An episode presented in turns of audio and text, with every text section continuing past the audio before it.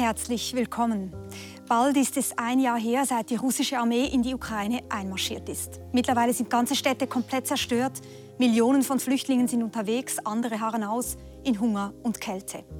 Dieser Krieg offenbart aber noch mehr als gigantisches menschliches Leid. Er konfrontiert uns mit einer kolossalen Krise des Liberalismus. Das sagt Ivan Krastev, Osteuropa-Experte, Politologe und eine der meistbeachteten Stimmen, wenn es darum geht, die politischen Bruchlinien unserer Zeit zu verstehen. Mit ihm beuge ich mich nun über die Landkarte Europas. Danke, Ivan Krastev, dass Sie sich diese Zeit nehmen. Ich danke Ihnen. Vielen Dank für die Einladung. Ja, Ivan Krastev, Sie haben kürzlich in der Financial Times einen Kommentar geschrieben und gesagt, für gewöhnlich gehen wir davon aus, dass Kriege auf dem Schlachtfeld oder an Verhandlungstischen enden, aber in Tat und Wahrheit endeten sie meistens an der Wahlurne. Wie kommen Sie darauf? Dies ist eine interessante Geschichte. In den letzten 30 bis 40 Jahren wurden Kriege zwischen Staaten durch Bürgerkriege und innerstaatliche Auseinandersetzungen abgelöst. In letzter Zeit wurden auch nicht gerade viele Friedensverträge unterzeichnet. Auf eine seltsame Art und Weise enden Kriege nicht. Sie sterben, und zwar aus ganz unterschiedlichen Gründen. Einer der Orte, an denen sie sterben, sind die Wahlurnen. So endete der Krieg der Vereinigten Staaten in Vietnam damit, dass die amerikanische Öffentlichkeit ihren Meinungsumschwung in den Wahlen zum Ausdruck brachte. Oder denken Sie an den Krieg, den Frankreich in Algerien führte, oder an die Balkankriege. Hier war es das Votum der Serben im Jahr 2000, Milosevic abzuwählen, das den Krieg beendete. Wenn ich sage, dass Kriege heute an den Wahlurnen enden, meine ich, dass man sich den Kriegsverlauf im Jahr 2023 nicht aus den letztjährigen Entwicklungen, sondern aus der Perspektive einiger entscheidender Wahlen aus ansehen muss, die 2024 stattfinden some critical elections that are going to take place in 2024. Und solche Wahlen finden zum Beispiel auch im Frühling in Russland und in der Ukraine statt, 2024. Das bedeutet ja eigentlich, dass Putin auf jeden Fall gewinnen muss, sonst verliert er die Wahlen. Und auch Zelensky darf keine Zugeständnisse machen, sonst ist auch er gefährdet. Was wird passieren? Nun, wir sprechen über einen Krieg. Und im Krieg können so viele Dinge passieren. Wer behauptet zu wissen, wie ein Krieg endet, liegt normalerweise falsch. Wir wissen aber etwas sehr Wichtiges. Uh, Präsident Putin hat sechs Monate lang mit der Vorstellung einer Spezialoperation in der Ukraine gelebt. Im September konnte nicht einmal er an dieser völlig irrigen Lüge festhalten und befahl die Mobilisierung, die jetzt ausgeweitet wird. Auf die Spezialoperation folgte also der Krieg. Aber jetzt wird er von zwei unterschiedlichen Seiten kritisiert. Von denen, die Russland verlassen haben und ihn anklagen, diesen Krieg begonnen zu haben. Und von denjenigen in Russland, die ihm vorwerfen, diesen Krieg nicht zu gewinnen. Natürlich wählen die Russinnen und Russen weder ihren Präsidenten noch ihre Eltern. Aber der kommende Wahlkampf wird für Putin von entscheidender Bedeutung sein, weil es innerhalb Russlands Stimmen gibt, die seine Kandidatur nicht befürworten. Und interessanterweise sagen Sie in diesem Beitrag in der Financial Times ja auch, es geht nicht nur um die Wahlurnen in der Ukraine oder in Russland, sondern es geht auch sehr viel weiter um die Wahlurnen in Europa und in den USA. Um mal die USA zu nehmen, auch da Wahlen 2024. Es ist völlig klar, wenn Russland siegt, wird das aufs Konto der Republikaner einzahlen. Umgekehrt braucht eigentlich Zelensky die Kraft der US-Demokraten, weil sie den äh, Krieg in der Ukraine unterstützen mit Waffen, also die ukrainische Seite unterstützen. Das heißt, im Grunde genommen, früher dachten wir, es geht in Kriegen, wenn wir von außen drauf blicken, um Handelsbeziehungen, vielleicht noch um Waffenlieferungen. Heute geht es um diese politischen Bewegungen, um Wahlen, weltweit gesehen. Totally. Uh, listen, the war changed a lot genau. of things. Der Krieg hat vieles verändert. Unsere, zumindest meine Generation, war nicht auf die Realität eines großen Kriegs in Europa vorbereitet. Es handelt sich ja nicht um einen lokalen Konflikt. Es werden jetzt in der Ukraine so viele Granaten auf beiden Seiten abgefeuert wie 1941. Das hat auch Auswirkungen auf die Politik in den USA. Die kommenden Wahlen sind sowohl für die Demokraten als auch für die Republikaner entscheidend. Viele Menschen auf beiden Seiten glauben, dass sie mit den Wahlen auch ihr Land verlieren würden. So you know that the war is going to be instrumentalized. Man wird wohl versuchen, den Krieg zu instrumentalisieren, indem etwa der republikanische Kandidat von Bidens Krieg sprechen wird. Also es ist für Präsident Biden also sehr wichtig, dass die Ukrainer weiterhin erfolgreich sind und die Menschen an einen möglichen Sieg glauben lassen. Andererseits darf für die amerikanische Öffentlichkeit auch kein dritter Weltkrieg drohen. Daher sind selbst die Wahlen im weit entfernten Taiwan so wichtig.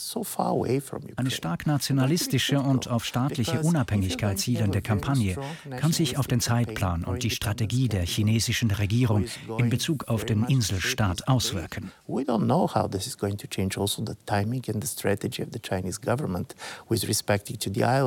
Wir leben also in einer Welt, in der Wahlen und Kriege sich wechselseitig aufeinander auswirken. Ein seltsamer Tanz von Wahlen und Waffen in der Ausgestaltung dieser neuen Realität.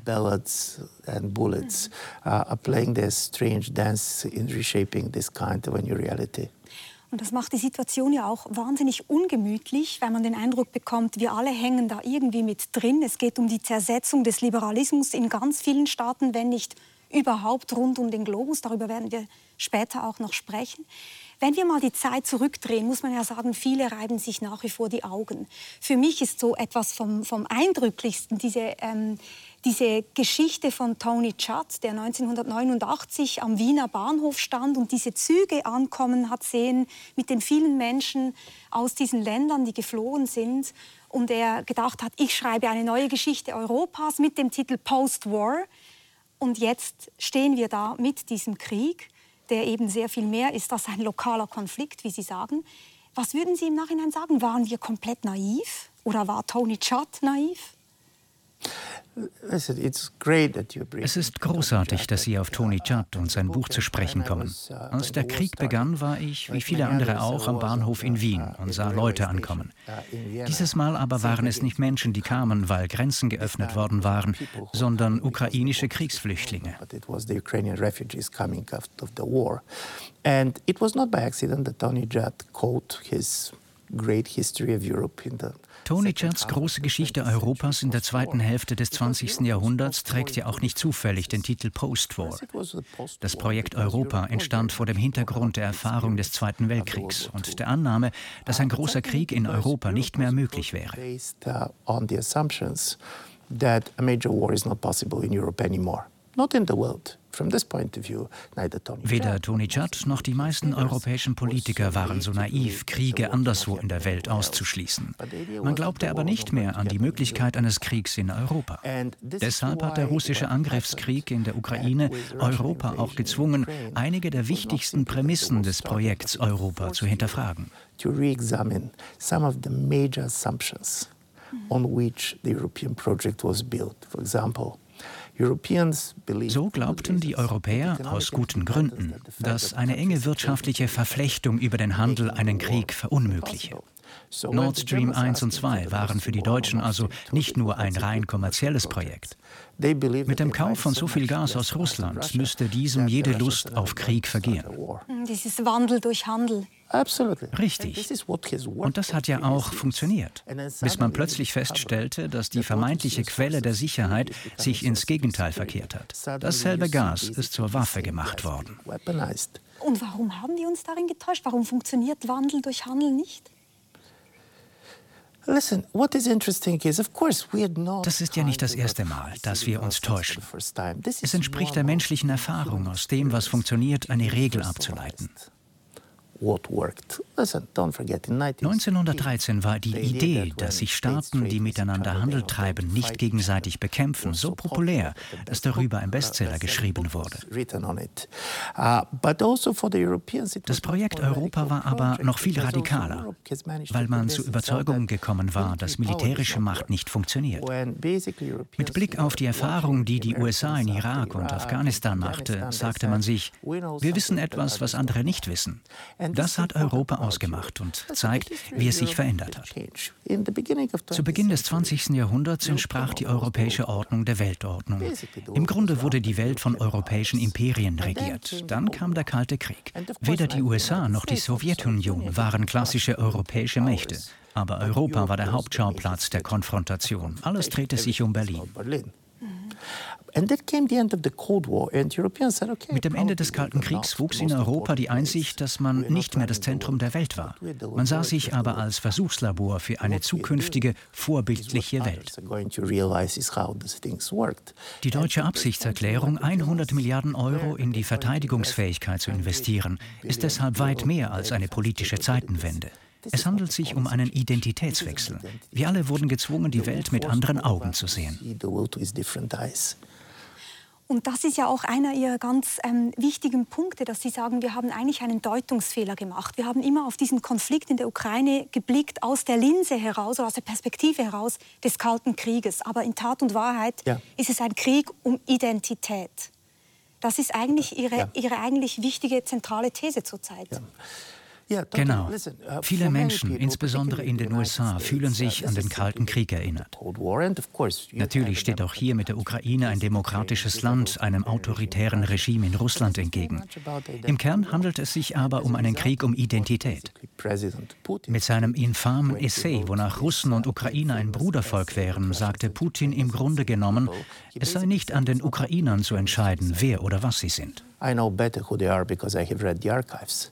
And now when basically the Ukrainians are saying Die Ukrainer erinnern den Westen heute daran, dass Russland seinem Wesen nach immer schon imperialistisch war und beklagen, dass sie selbst oft als Anhängsel Russlands gesehen wurden. So zeigt sich der Vormarsch der Identitätspolitik auf internationaler Ebene. Wir kennen entsprechende Diskussionen in Bezug auf die Innenpolitik. Nun aber bekämpfen sich Länder gegenseitig um andere andere zu zwingen, sie so zu sehen, wie sie sich selbst sehen. In order to force others to see them in the way they're seeing themselves. Und das eine ist sozusagen diese Identitätsfrage eines gemeinsamen Zarenreiches, sagen wir jetzt mal, eines gemeinsamen russischen Großreiches. Das andere sind natürlich auch noch ganz andere Identitätsfragen. Sie sagen, Putin hat geradezu eine Identitätspanik. Er will etwas verteidigen. Und das hat auch mit kulturellen Werten ähm, zu tun. Er denkt zum Beispiel, wir brauchen ganz strikte Ordnungen. Wir brauchen territoriale Grenzen, die klar gezogen sind. Aber wir brauchen auch klare Geschlechtergrenzen ja. zum Beispiel. Wir brauchen klare ähm, Geschlechterordnungen. Er ist eigentlich im Grunde genommen panisch vor dieser Idee der Fluidität das. zwischen Geschlechtern, zwischen Rollenbildern, aber auch eben zwischen Staaten. Beim Wandel durch Migration sagt man oft, dass man andere nicht zwingen kann, sich anzugleichen. Umgekehrt besteht aber auch die Angst, dass andere uns verändern können. Man kann Putin und seine Regierung nur durchschauen, wenn man sich mit diesen seltsamen Maßnahmen auseinandersetzt, ohne deren Verständnis man im Blinden tappt. Hinter den Massenentführungen von ukrainischen Kindern und Waisen und der Entscheidung des russischen Parlaments, ihre Adoption durch russische Familien im Schnellverfahren zu genehmigen, steckt eine große demografische Angst. Wie in vielen europäischen diesen Ländern nimmt auch die Bevölkerung in Russland ab. Durch Covid allein starben eine Million Menschen. Präsident Putin will also die Ukraine russifizieren, weil es nicht genug Russen auf der Welt gibt. Zumal Sie haben jetzt Covid erwähnt, mit ja. einer Million ja. Todesopfer, aber es gibt auch immer mehr Land, das auftaut. Das heißt, Russland wird eigentlich größer, wenn man so will, weil mehr Landfläche vorhanden ist. Es gibt natürlich auch Einwanderer, aber das sind nicht die Slawen sozusagen, ja. die eben Putin Total. will. Diese demografische Panik ist ein Aspekt. Drei Monate vor dem Krieg erwähnte Putin ungefragt mehrmals die Aussage des berühmten russischen Wissenschaftlers Dmitri Mendelejew aus dem 19. Jahrhundert, wonach es im Jahr 2000 500 Millionen Russen auf der Welt geben würde und kontrastierte sie mit der Zahl von aktuell 150 Millionen. Im Zentrum dieses Kriegs steht aber auch ein Generationenkonflikt. Hier bäumt sich gewissermaßen die letzte sowjetische Generation noch einmal auf. Darf ich ganz kurz äh, Sie unterbrechen? Sie haben mir auch erzählt, dass Sie einen Popstar oder einen Rockstar getroffen haben, oder? Ja. Der genau gesagt ja. hat, sozusagen, ja. er ist aus einer jungen Generation und er hat den Eindruck, er wird nicht mehr gehört in Russland. Uh, es geht eigentlich um die Frage, wer regiert. Uh, Präsident Putin steht im Grunde für die letzte uh, sowjetische Generation. So gesehen ist sein Interesse an Waisenkindern nicht verwunderlich. Er ist ja selbst ein Waisenkind der Sowjetunion. Zelensky andererseits repräsentiert die postsowjetische Generation die in Russland nie an die Schalthebel der Macht gelangt ist. Deshalb haben junge Russinnen und Russen das Land auch so leicht verlassen. Natürlich hat die Ukraine auch ihre Probleme. Sie war vor dem Krieg ein korruptes, dysfunktionales Land. Aber der Generationenwechsel hat stattgefunden. Dazu kommt das Problem der russischen Eliten, was kein demokratisches, sondern ein Problem der sozialen Werte ist. All die Russen, die in den 1990er Jahren schwer reich wurden, haben ihre Kinder zum Studium ins Ausland geschickt in die Schweiz oder nach London. Diese jungen Menschen kamen mit völlig anderen Ansichten zu Fragen der sexuellen Orientierung oder der modernen Familie zurück. Es geht nicht so sehr um Putin, als um die Frage, was es bedeutet, ein moderner Mensch zu sein. Und zu der Idee, dass der Westen unsere Kinder entführt hat, wissen Sie, wie Russland dem Westen den Krieg erklärte? Das war 2012, als das Dima-Jakovlev-Gesetz verabschiedet wurde womit US-Bürgern die Adoption, also die Entführung russischer Waisenkinder, verboten wurde, weil man verhindern wollte, dass diese Kinder auf neue Ideen kommen und sich von Russland entfremden würden.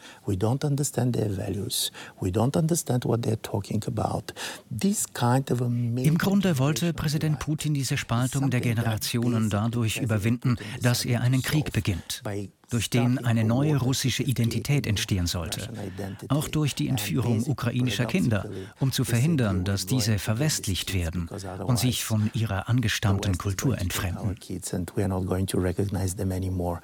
Man wird die Geschehnisse in Russland nie verstehen ohne die Identitätspanik, die so bezeichnend ist für die Generation, die vom Zerfall der Sowjetunion wirklich erschüttert wurde. Für die Russen ist der Zerfall der Sowjetunion Sowjetunion nicht gleichzusetzen mit dem Zusammenbruch des Kommunismus, für den viele keine Gefühle hegten.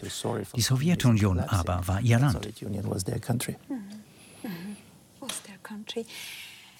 Hören wir ihn doch mal kurz zu, diesem Wladimir Putin, denn um seine Identity Panics, diese Panik überhaupt irgendwie ähm, zu verstehen, müssen wir, glaube ich, auch verstehen, wie er auch über den Westen beispielsweise denkt, wie sehr Putin den Westen verachtet und gleichzeitig Russland glorifiziert. Das wurde überdeutlich auch in seiner Rede zur Teilmobilmachung der Streitkräfte am 21. September 2022.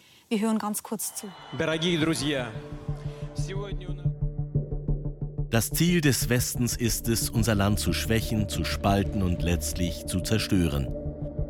Sie sagen ganz offen, dass es ihnen 1991 gelungen sei, die Sowjetunion zu spalten und dass es nun an der Zeit sei, dass Russland selbst in eine Vielzahl von Regionen und Gebieten zerfällt, die tödlich miteinander verfeindet sind. Sie haben die totale Russophobie zu ihrer Waffe gemacht und jahrzehntelang gezielt den Hass auf Russland geschürt, vor allem in der Ukraine, für die sie das Schicksal eines antirussischen Brückenkopfes vorgesehen haben. Und sie haben das ukrainische Volk zu Kanonenfutter gemacht und es in den Krieg mit unserem Land getrieben.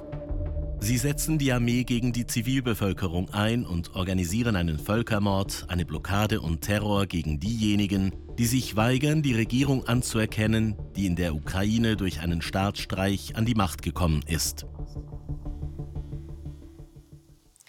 Der Westen organisiere einen Völkermord. Inwiefern glaubt Putin selbst, was er sagt? Ich denke, er glaubt zu 100 Prozent an das, was er sagt. Interessanterweise kommt er ja vom Geheimdienst. Wir sehen ihn als arglistig und zynisch. Aber in den letzten zehn Jahren hat Präsident Putin vor allem Selbstgespräche geführt. Wer sich so lange in einem höchst autoritären Regime an der Macht hält, wird sich verändern. Kürzlich sagte einer seiner engsten Mitarbeiter auf die Frage, wer ihn heute effektiv berät, er hat nur drei wichtige Berater. Peter der Große, Katharina die Große und Ivan der Schreckliche. Peter the Great, er lebt folglich in einer anderen Zeit. Und er glaubt, was er sagt. Um das zu verstehen, muss man in die Geschichte blicken. Als sich 1989-90 die Welt veränderte und die Sowjetunion begann sich aufzulösen, war er als Geheimdienstoffizier auf mittlerer Stufe außerhalb seines Landes in der DDR. Es war ihm schleierhaft, wie eine nukleare Supermacht über Nacht zusammenbrechen konnte. Wenn man sich außerhalb des Landes befindet, sind die dramatischen Veränderungen in einem Land umso schwerer zu verstehen. So entstehen Verschwörungstheorien. Historically speaking, by the way, die USA fürchteten sich übrigens so sehr vor dem Zerfall der Sowjetunion, dass ihr damaliger Präsident Bush Senior 1991 nach Kiew reiste und die Ukrainer bat, nicht für die Unabhängigkeit zu stimmen. Diese historischen Fakten sind heute vergessen, weil wir uns im Grunde nicht für die Vergangenheit interessieren. Very much in the past, but for Putin Putin konnte nie nachvollziehen, wie und warum die Sowjetunion zerfiel. Daraus entwickelte sich eine Sicht der Geschichte, wonach alles eine Verschwörung wäre und nichts aus Zufall geschehe, sondern aus einem großen Zentrum, einem Hauptquartier heraus gesteuert würde. Das ist ja interessant übrigens, das findet man schon bei Immanuel Kant, diese Vorstellung, dass manchmal die Sehnsucht danach, alles zu verstehen, zur rasenden Vernunft wird, also zu einer Vernunft, die über sich hinausschlägt, Purzelbäume schlägt und eigentlich in den Wahnsinn abdriftet. Sie haben Putin ja auch einmal persönlich kennengelernt. Sie wurden eingeladen an ein Abendessen ja, ja, mit ihm. Ja. Was haben Sie für eine Erinnerung an diese Persönlichkeit? Hat er Ihnen die Hand gegeben? Ist er jemand, der einen umarmt? Oder was ist er für eine Persönlichkeit? Er ist ein sehr intensiver Mensch und kann sehr wütend werden. Er sieht sich als jemanden mit einer starken historischen Mission. Das Treffen fand nach den Ereignissen auf der Krim statt und wir sprachen über die Ukraine. Wenn er, egal wo auf der Welt, 20.000 Menschen auf der Straße sieht, fragt er nie, warum sie demonstrieren, sondern wer sie geschickt hat, wer dahinter steckt. He's always asking who is sending them there. Diese Vorstellung der Geschichte als Verschwörung wurzelt in seiner Unfähigkeit zu verstehen, warum die Sowjetunion zerfallen konnte. Oft wird behauptet, er wolle sie wiederherstellen, doch das stimmt nicht. Bei seinem Projekt geht es um etwas völlig anderes, nämlich ein viel stärker ethnisch ausgerichtetes russisches Reich. Uh, uh, Im Februar 2022, zwei Tage vor dem Krieg, anerkannte er die Unabhängigkeit der Volksrepubliken Donetsk und Luhansk. In einer stark antisowjetischen Rede beschrieb er die Ukraine als ein von Lenin geschaffenes und nun von Nazis regiertes Land. Mit Blick auf Tony Chad und sein Buch Post-War ist es wichtig zu verstehen, dass mit diesem Krieg auch der gemeinsame Bezug zum Zweiten Weltkrieg zerstört wurde. Bei all der Sprachlosigkeit im Kalten Krieg hatten der Westen und die Sowjetunion immer noch den gemeinsamen Sieg als Thema you talk about the common victory in the World War II. Das ist jetzt vorbei. Die zerstörten Städte und die russischen Massaker in Bucha und anderswo erinnern die Ukrainer an die Nazis. Gleichzeitig rechtfertigt die russische Regierung ihre Handlungen mit der Behauptung, die Nazis würden in Kiew aufmarschieren. Damit ging jeder gemeinsame Bezug Russlands und des Westens zum Zweiten Weltkrieg verloren. So ist also der Krieg zurück in Europa, was Tony Richard nie erwartet hätte. Mehr noch, der Krieg, aus dem Europa entstand, existiert plötzlich nicht mehr so in der Erinnerung der Menschen wie zuvor. eine wichtige Strategie von Putin ist ja auch immer wieder, dem Westen Scheinheiligkeit vorzuwerfen und zu sagen, ihr sagt mir, ich kolonialisiere die Ukraine. Was habt ihr getan? Ihr wart die großen Kolonialherren. Oder beispielsweise auch eigentlich vielleicht etwas vom zynischsten überhaupt. Sie machen in einem äh, Aufsatz auch den Vergleich mit diesen Bildern. Putin hat im Grunde genommen in Kiew einen Fernsehturm angegriffen, genauso wie damals die NATO ähm, äh, in 1999 Belgrad angegriffen hat. Und das, sagen Sie, ist eigentlich kein Zufall. Das ist eine Ikonografie, die diese Scheinheiligkeit des Westens anprangern soll. No, listen, the hypocrisy of the West is real. Nun, die Scheinheiligkeit des Westens ist real. Der Westen sagt oft das eine und tut das andere. Die Verlogenheit des Westens ist nicht nur für Präsident Putin, sondern für fast jeden außerhalb des Westens eine fixe Idee. Putins Vorgehen bestand darin zu sagen, ich tue, was ihr auch tut.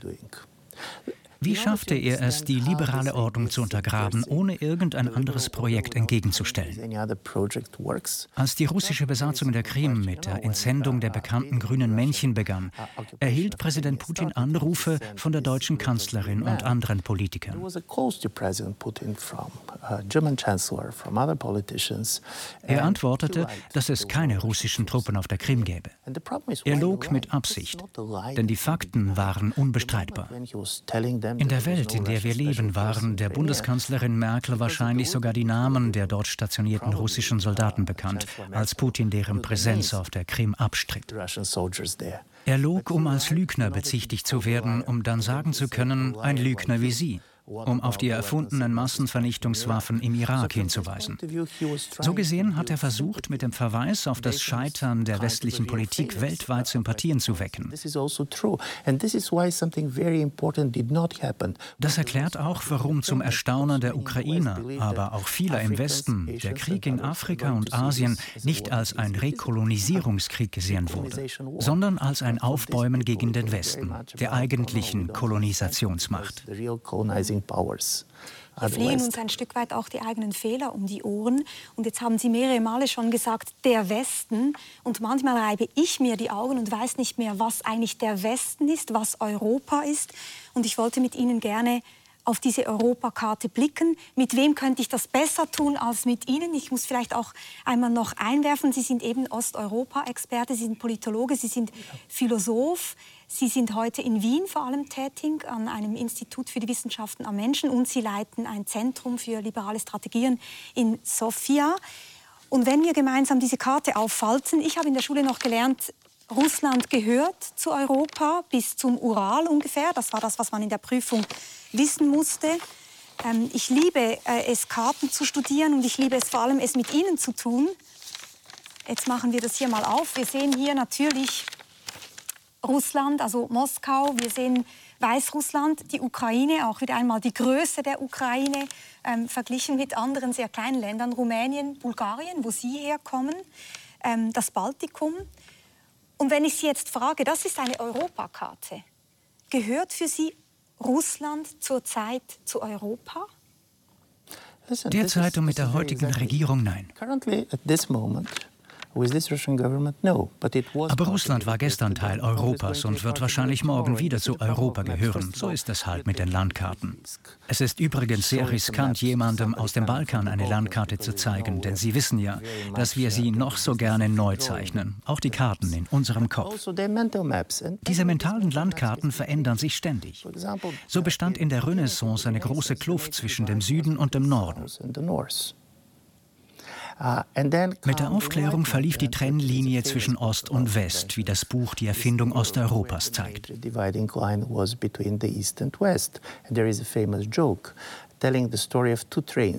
Es gibt diesen bekannten Witz über die zwei Züge, die einander entgegenfuhren. Der eine von Moskau über Warschau nach Paris, der andere in die umgekehrte Richtung. And the other, full of Frenchmen, goes from Paris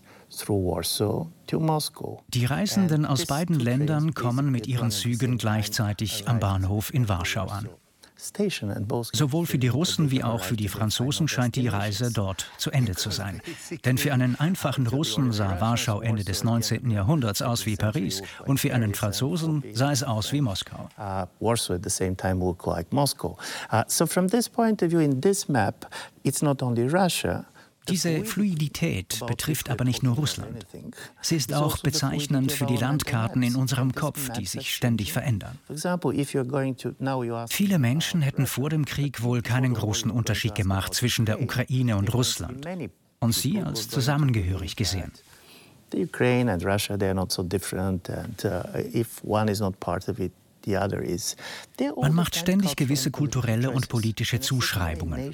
Die Nationen entscheiden, wo sie dazugehören wollen. Genau das passiert jetzt. Es ist besonders tragisch, weil die russische Gesellschaft meiner Meinung nach stärker auf Europa ausgerichtet ist als je zuvor in ihrer Geschichte. Gleichzeitig fürchten sich die russische Elite und die russische Führung vor Europa, weil sich die Menschen zu sehr von der europäischen Lebensweise angezogen fühlen könnten. Uh, die Frage ist ja schlussendlich, ob nicht Putin im Grunde genommen, wir nehmen mal eine EU-Karte, das Ziel hat, Europa deckungsgleich zu machen mit der EU, dann wäre natürlich weiterhin die Ukraine nicht Teil Europas.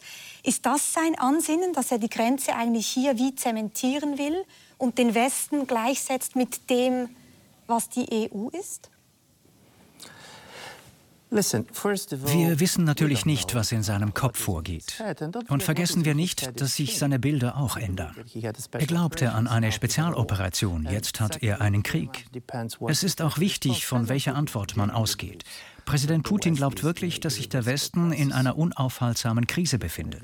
Das kann man so sehen oder nicht, aber das ist es, was ihn antreibt. So sieht er es.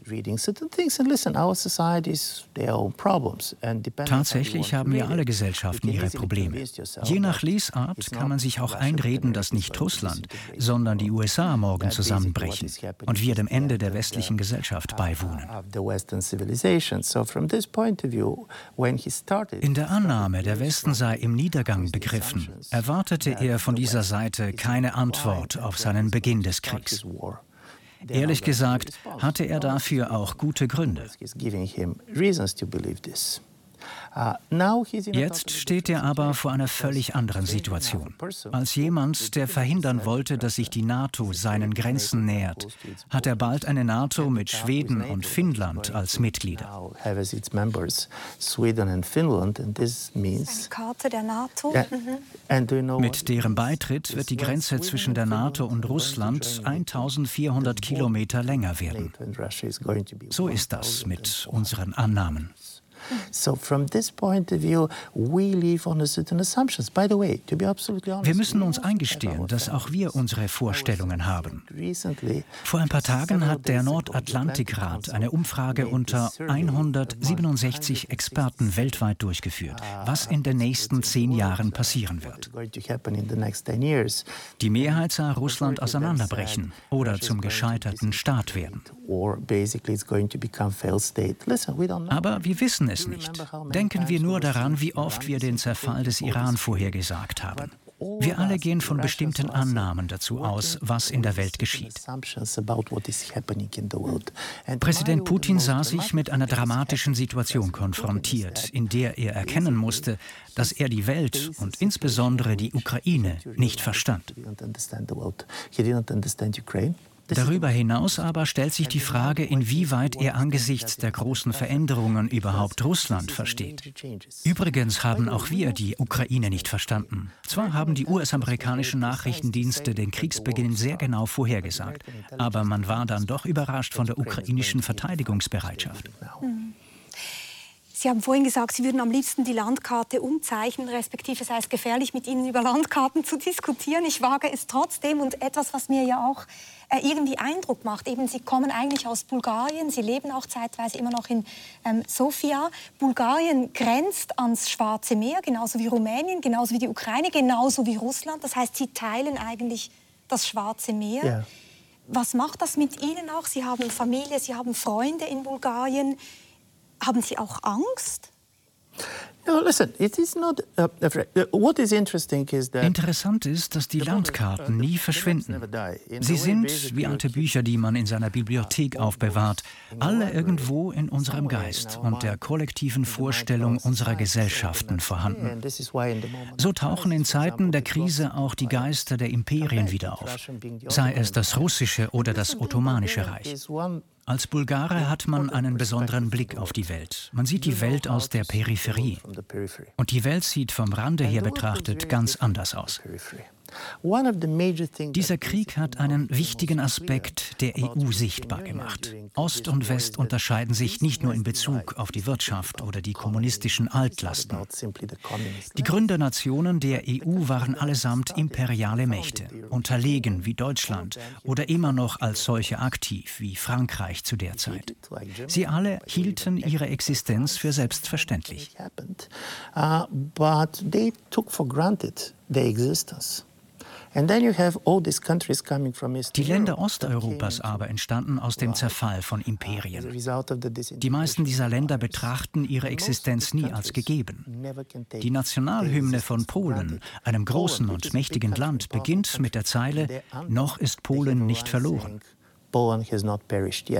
Können Sie sich diesen Satz in der französischen Nationalhymne vorstellen? Angesichts dieser unterschiedlichen Sensibilität tauchen plötzlich die alten Landkarten wieder auf, wobei es nicht so sehr um alte Gebietsansprüche geht, sondern um diffuse Ängste und Empfindungen aus der Geschichte. So ist es kein Zufall, dass Polen und die baltischen Länder völlig anders auf diesen Krieg reagieren als die Italiener oder die Spanier. It's not by accident that the Poles and the Baltic republics respond totally differently mhm. than to this war than the Italians on the Spaniards.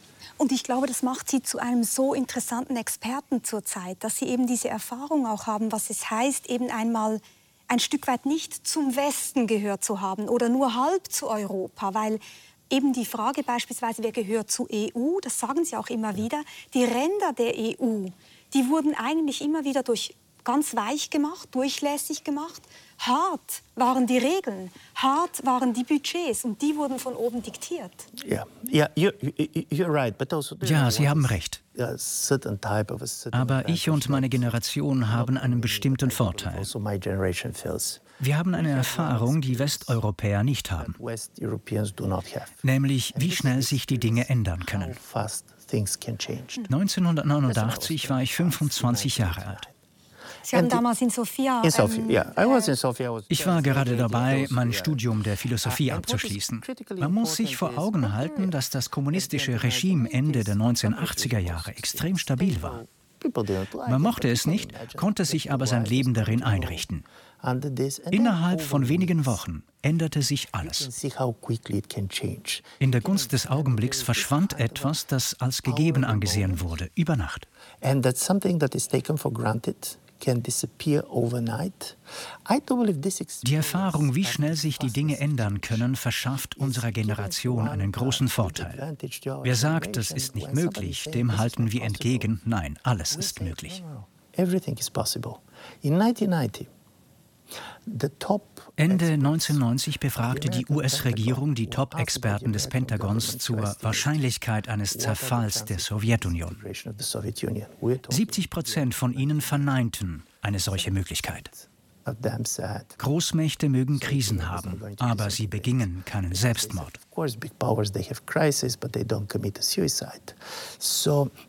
Die Welt hat sich dahingehend verändert, dass bestimmte Dinge, die man als unmöglich erachtete, drei Monate später unausweichlich sind. Von dieser Erfahrung haben wir nicht nur Kenntnis, wir haben sie erlebt. Das verändert unsere Sicht auf die Welt. Der Aussage westlicher Experten, selbst ein Erfolg der Russen in der Ukraine wird zu keinem Angriff auf die NATO führen, halten die Polen und die Balten, die diese Erfahrung gemacht haben, entgegen. Wie wollt ihr das wissen? Genau dieses Aufeinanderprallen von Erfahrungen auf Ebene der Länder, ihrer historischen Erfahrung und der Generationen macht Europa so interessant, aber auch so schwierig zu regieren, weil die Menschen unterschiedliche Träume und Albträume haben. Because people are coming from a different nightmares and from different dreams. Und interessant ist auch, was hat man aus diesen Träumen gemacht? Weil Sie erzählen auch in Ihren Büchern immer wieder davon, wie viele der Eliten, der Intellektuellen sofort gegangen sind. Viktor Orban ist das beste Beispiel ja. dafür, der 1989 ja. sofort äh, nach Oxford ging für seine Studien Viele gingen damals und heute sehen wir diesen Brain Drain auch in Russland. Das ist das, was Sie am Anfang gesagt haben, die tiefe Kränkung von Putin, dass ganz viele in den Westen gegangen sind, die klug sind, die etwas anfangen wollen mit ihrem Leben, die man natürlich auch holt. Und das Gleiche in diesen osteuropäischen Ländern. Ärzte und Ärztinnen aus Rumänien, Pflegepersonal, äh, alle irgendwie wollen nach Europa. Ein großes Problem. Trotzki zum Beispiel damals, der hätte ja nie sein Land verlassen. Ganz genau. Darin liegt ein hochinteressanter Aspekt der Revolution von 1989. Bei jeder Revolution gibt es einen Strom von Menschen, die das Land verlassen. Normalerweise die besiegte Partei. Nach der französischen Revolution war dies die Aristokratie, die nach ihrem Machtverlust um ihr Leben fürchtete. Nach der Oktoberrevolution flohen die Menschewiki vor den Bolschewiki. And after the Bolshevik revolutions it was the whites that left. Die Ereignisse von 1989 wurden als Wende zur Normalität wahrgenommen. Plötzlich hatte man zwei Möglichkeiten, sein Leben zu verändern. Man konnte in seinem Land darauf hinarbeiten, dass es in 10 oder 15 Jahren so wird wie Deutschland. Oder ganz einfach nach Deutschland gehen. Die ersten, die weggingen, waren also diejenigen, die sich am stärksten vom Bild des Westens angezogen fühlten. Das führte zu einer starken Entvölkerung Osteuropas, die ein echtes Problem darstellt. Interessanterweise kehrt sich diese demografische Situation wegen der ukrainischen Flüchtlinge wieder um. Fast 8 Prozent der Menschen, die in Polen leben, sind heute Ukrainer refugees. Mm -hmm. Now, almost 8% of the people who live in Poland are Ukrainians. Solche Flüchtlingsströme führen zu wirtschaftlichen und sozialen Problemen. Aber die Polen reagieren anders darauf. Einerseits wegen der gefühlten kulturellen Nähe zu den Ukrainern, aber auch wegen der Rückkehrbewegung. When we had been leaving our countryside, coming back and so on. Die Generation meiner Eltern freute sich, wenn ihre Kinder die Chance ergriffen, nach Wien zu gehen. Machte sich aber auch Sorgen, dass ihre Enkel Bulgarien vielleicht nicht mehr als ihre Heimat ansehen würden oder dass niemand mehr bleiben würde. Etwa so wie im alten deutschen Witz über die letzten Tage der DDR, als der kommunistische Führer Honecker einen Zettel erhielt, auf dem stand, Sie werden offensichtlich der Letzte sein, der das Land verlässt. Vergessen Sie nicht, das Licht auszumachen. Diese Art der Migration ist von entscheidender Bedeutung. Vergessen wir nicht, dass die Menschen sich in Europa schon immer in die eine oder die andere Richtung bewegt haben. Gegen Ende des 20. Jahrhunderts, nach all den Kriegen und Revolutionen, ist die Gesellschaft im Osten ethnisch viel homogener geworden. 1939 war ein Drittel der polnischen Bevölkerung nicht polnischer Abstammung, sondern Deutsche, Juden oder Ukrainer. 1989 waren fast 97 Prozent der polnischen Bevölkerung polnisch. Diese Vertreibung von Minderheiten wurde nicht von Osteuropäern begangen, sondern von den Großmächten, der Vernichtung der Juden durch die Deutschen und die Abschiebung der Deutschen aus ihren Siedlungsgebieten nach dem Zweiten uh, Weltkrieg.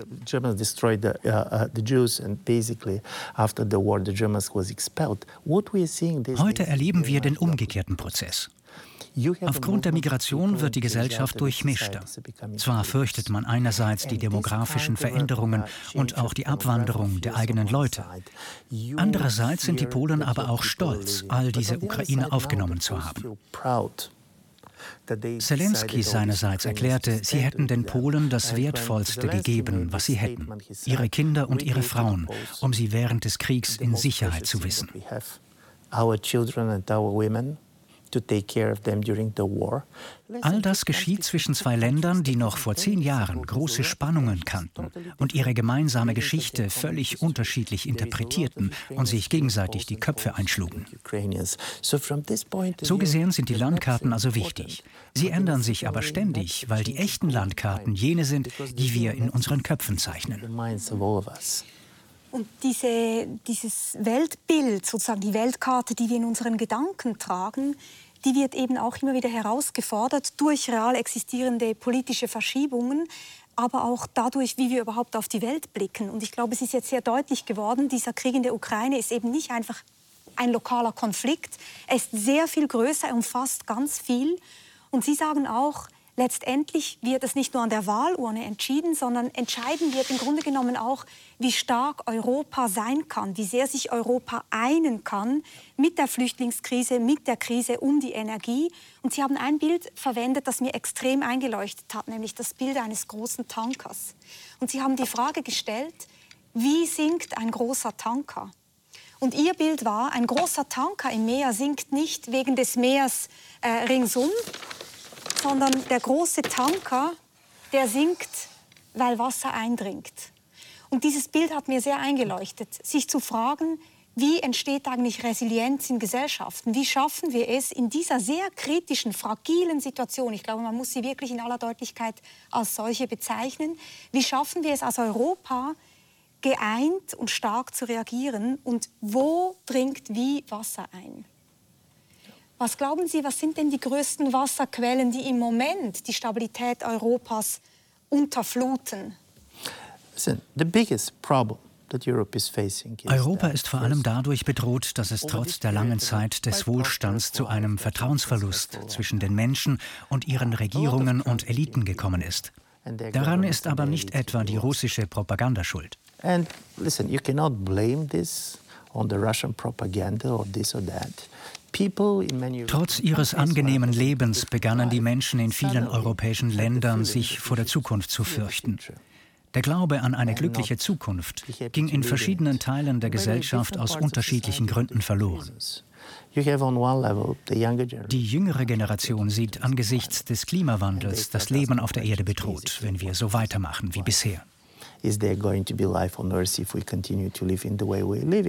Dann gibt es die Leute rechts und rechts außen, die sich Sorgen um ihre Lebensweise machen und sich fragen, ob sie nicht auch das Recht haben, ihre Werte und die Art, wie sie die Welt sehen, zu bewahren. Die Welt verändert sich rasend schnell, ohne dass sich die Menschen dessen wirklich bewusst sind. Das schürt ein starkes Misstrauen, wodurch unsere Gesellschaften schwierig zu regieren sind. Strong mistrust, which makes our societies difficult so gesehen ist Krieg mit seiner transformativen Kraft ein Weg zur Konsolidierung. Die Ukraine ist das beste Beispiel dafür. Hätte ich Sie vor dem Krieg gefragt, was sind die drei Dinge, die Sie über die Ukraine wissen, hätten Sie mir gesagt, sie ist arm, korrupt und nicht funktionsfähig. Uh, and it's not functioning well. And then suddenly, yeah, and now suddenly. Heute wehen überall in europäischen Städten ukrainische Fahnen. Man hat etwas gesehen, was Europa gefehlt hat und das man überwunden glaubte, nämlich die Bereitschaft, sich für sein Land zu opfern. Europa ist nicht nur Post-War sondern auch postheroisch. Aber plötzlich zeigt sich, wie sehr Europa durch eine Gesellschaft in den Schatten gestellt worden ist, die zum Heldentum fähig war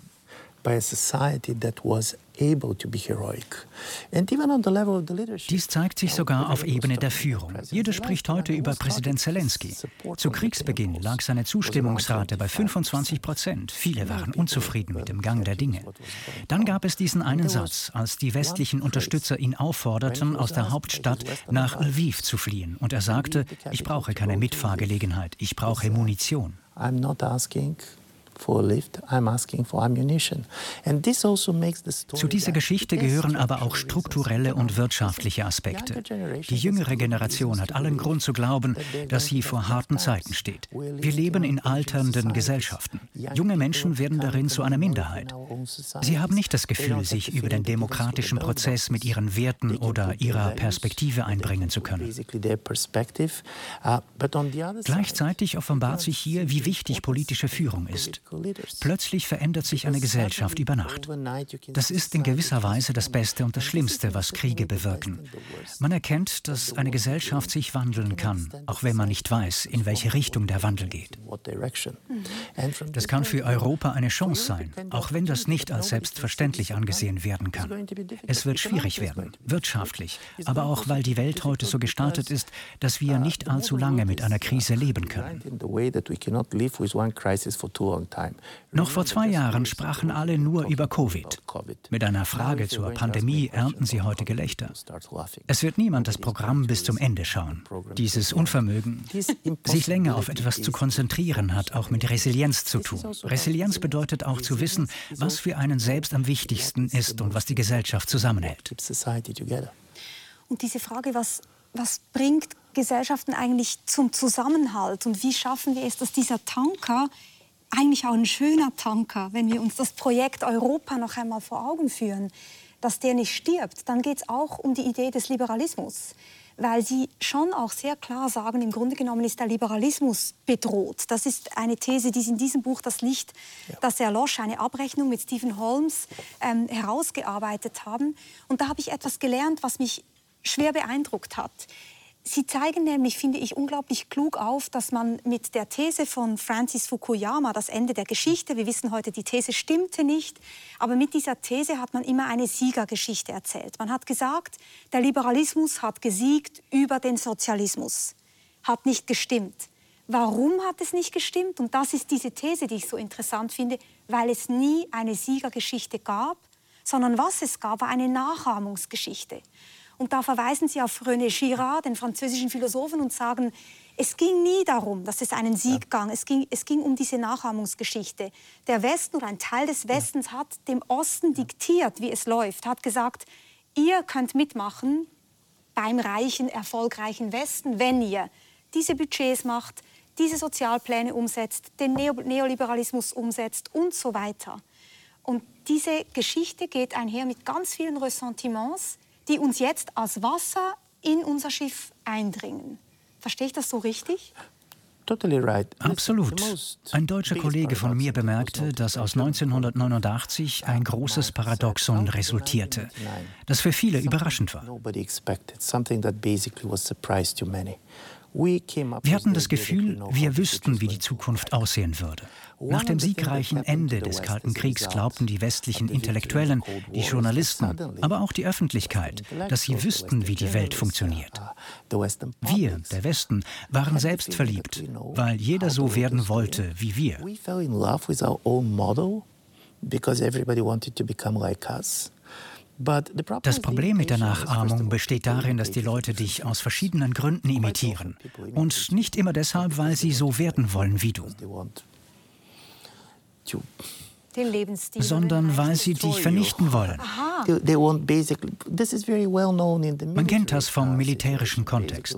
Grundsätzlich versucht die Armee, die den Krieg verloren hat, immer die Strategie und Organisation der siegreichen Armee zu imitieren.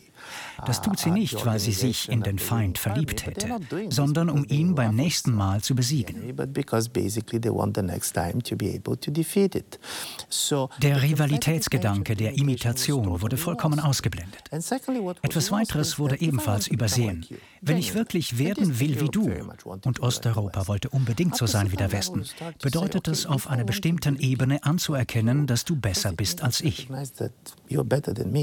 Was heißt das aber für mich? Was macht das mit meiner Identität? Die Überlegungen zu Osteuropa, das Aufkommen vom Illiberalismus, die Ressentiments, ähneln den Beschreibungen der Soziologen der zweiten Generation von Einwanderern. Die erste Einwanderergeneration sieht die Integration ins Gastland als einen Erfolg an. Die zweite Generation fühlt sich aber als Bürger zweiter Klasse behandelt und benachteiligt. Sie stellt Fragen zu ihrer Identität. Man weiß aus den Biografien radikaler Terroristen, dass diese meistens Einwanderer der zweiten Generation sind. For example, radical terrorists and where they're coming from, this is second generation. Also Etwas anderes hat sich auch verändert. Unsere Welt ist erfüllt von der Idee der Rationalität und Transparenz. Diese Welt ist aber sehr unsicher geworden.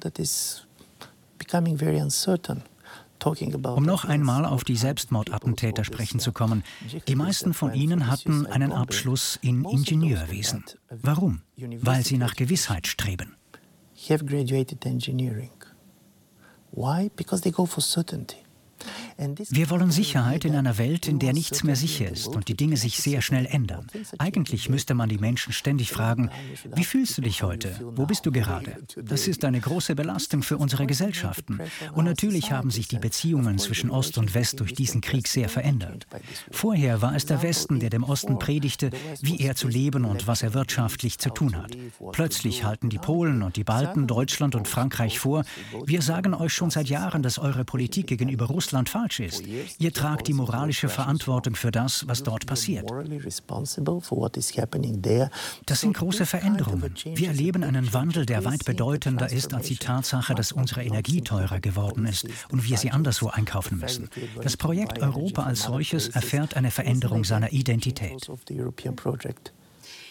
Und wenn wir die verschiedenen antiliberalen Strömungen in Europa betrachten, gibt es da wirklich eine Parallele auch jetzt zu Putin? Also was wir ja sehen, ist diese ganze eben beispielsweise Bevölkerungspolitik, die gemacht wird. Also denken wir äh, in Ungarn an die Programme, die Frauen zu animieren, wieder Kinder zu bekommen. Selbstverständlich gäbe es genügend Kinder von Migrantinnen ja. und Migranten, aber die will Orban nicht. Das sind eben nicht die Ungarn, die er ja. will. Er will ein geeintes Volk, um mal diesen schwierigen Begriff zu verwenden.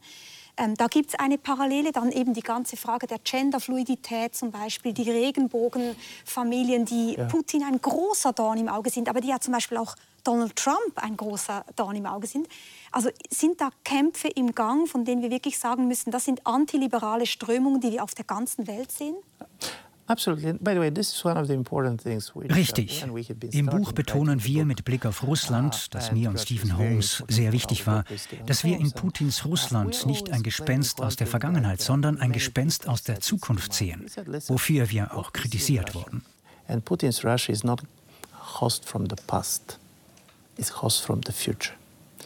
Natürlich ist die Lage dort geprägt durch das für Russland typische Ausmaß an Radikalität und Übertreibung dieser Ängste und der Möglichkeit zu handeln, wie man will. Russland hat mit vielen Problemen zu kämpfen, mit denen auch unsere Gesellschaften konfrontiert sind. Die Beziehung zwischen den Generationen, die, wie ich schon sagte, von entscheidender Bedeutung sind. Denken Sie etwa an die USA mit ihrer hohen Rate an Selbstmord und Depression, die merkwürdigerweise vor allem bei jungen Frauen zu beobachten ist, also bei einer Gruppe, die durch den Wandel eigentlich gestärkt wurde. Eine weitere Veränderung in dieser Welt ist ja nicht nur eine Machtverschiebung von Land zu Land. In den USA haben heute mehr Frauen der jungen Generation einen Uniabschluss als Männer. Deren Machtverlust führt auch zu einem Verlust der Identität. Mit Blick auf die Geschichte der Sowjetunion versteht man jetzt etwas sehr Wichtiges als Folge dieses Krieges. In gewisser Weise hat das sowjetische Projekt das russische Reich erhalten, wenn auch in unterschiedlicher Form. Das erforderte aber ein interessantes Zugeständnis. Damit die Russen die Sowjetunion anführen konnten, mussten sie darin unsichtbar werden. Jede andere Sowjetrepublik hatte ihre eigene kommunistische Partei und ihre eigene Regierung. Nur die Russen hatten keine eigene Regierung innerhalb der Sowjetunion. Und es gab keine russische kommunistische Partei. Das war der Deal. Heute beneiden radikale russische Nationalisten die Ukrainer und fordern eine Rückbesinnung auf ihren eigenen Nationalismus. Sie wollen einen Führer wie Zelensky, der jung und kompromisslos handelt. Diese Art von Transformation geschieht überall. So gesehen kann man dieses Problem nicht auf Putin und Russland eingrenzen. Er bezieht sich auf viele Dinge, von denen er glaubt, dass sie, trotz aller Unterschiede, auch bei den Anhängern von Präsident Trump auf Resonanz stoßen. Und wenn ich Ihnen zuhöre, dann nehme ich ja auch mit, es geht eigentlich wieder um, um dieses Problem des Verlustes von Identität. Und wie gehen wir damit um, wenn wir noch einmal an den Dampfer denken, wenn wir dieses Wasser, das eindringt, rauspumpen wollen, dann müssen wir ja eigentlich dieser Identität auch irgendwie entgegenkommen oder etwas zurückgeben, weil was ja passiert, wenn man Menschen die Identität wegnimmt, es bleibt ein großer Schmerz, es bleibt Wut, es bleibt Ressentiment und das alles ist ein Gebräu, was politisch hochexplosiv ist. Sie leiten ja dieses Zentrum für liberale Strategien in Sofia. Was ist denn eine liberale Strategie, um den Dampfer auf Kurs zu halten? Was können wir tun? Listen, Das ist eine große Sache. Und ich stimme Ihnen zu, dass sich vieles um Fragen der Identität dreht, auch bei Themen wie der Wirtschaftspolitik oder der sozialen Ungleichheit. Etwas ist zusammengebrochen.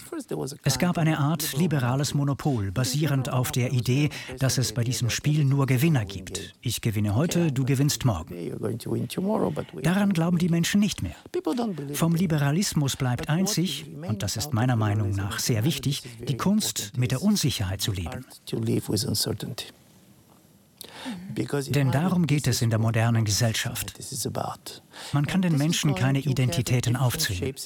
Denn was sich mit dem modernen Leben verändert hat, und das ist nicht leicht zu verstehen, ist, dass wir nichts mehr schätzen, was wir nicht selbst gewählt haben. Wir wollen in einer Welt leben, in der wir unsere eigene Wahl treffen. We want to live in the world we are choosing everything. On one level, this is das ist einerseits ein Freibrief. Andererseits aber auch eine große Belastung, denn in einer solchen Welt bin ich verantwortlich für alles, was schiefgelaufen ist. Hier beginnt der Mensch, sich Gott gleich zu sehen. Das ist eine andere Welt. Der Liberalismus lässt die Menschen damit leben. Seine Botschaft ist, schau, es ist okay. Es ist schwierig für dich, es ist schwierig für andere und wir sollten versuchen, zusammenzuleben. Im Wissen, dass wir unterschiedlich sind und dass wir unterschiedliche Werte haben. Diese Haltung nimmt einem die Angst. Auch in der Ukraine, die sich jetzt konsolidiert, wird man in fünf oder zehn Jahren große gesellschaftliche Probleme sehen. Die Zahl der Scheidungen von Frauen, die ihre Männer im Krieg zurückgelassen haben, ist sprunghaft angestiegen.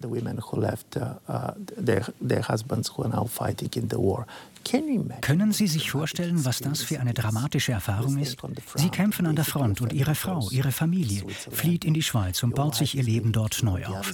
Oder die Konflikte zwischen den Männern, die im Krieg gekämpft haben und denen, die das nicht getan haben. Alle Gesellschaften erfahren aufgrund ihrer Entscheidungen tiefe Spaltungen. Wir täuschen uns gewaltig, wenn wir glauben, wir könnten frühere Identitäten wiederherstellen. Was wir sehen, mag uns nicht gefallen, aber wir sollten lernen, damit zu leben. Die Demokratie ist nicht deshalb großartig, weil wir tolle Führungspersonen auswählen und liberale Politiker besser sind als alle anderen, sondern weil sie es den Menschen erlaubt, zu scheitern. Damit, glaube ich, enden wir. Wir können lernen, wieder zu scheitern und wir müssen die Kunst, mit Unsicherheit umzugehen, wieder neu trainieren. Ich danke Ihnen ganz, ganz herzlich für dieses Gespräch, Ivan Krastev. Dankeschön. Thank you. Thank you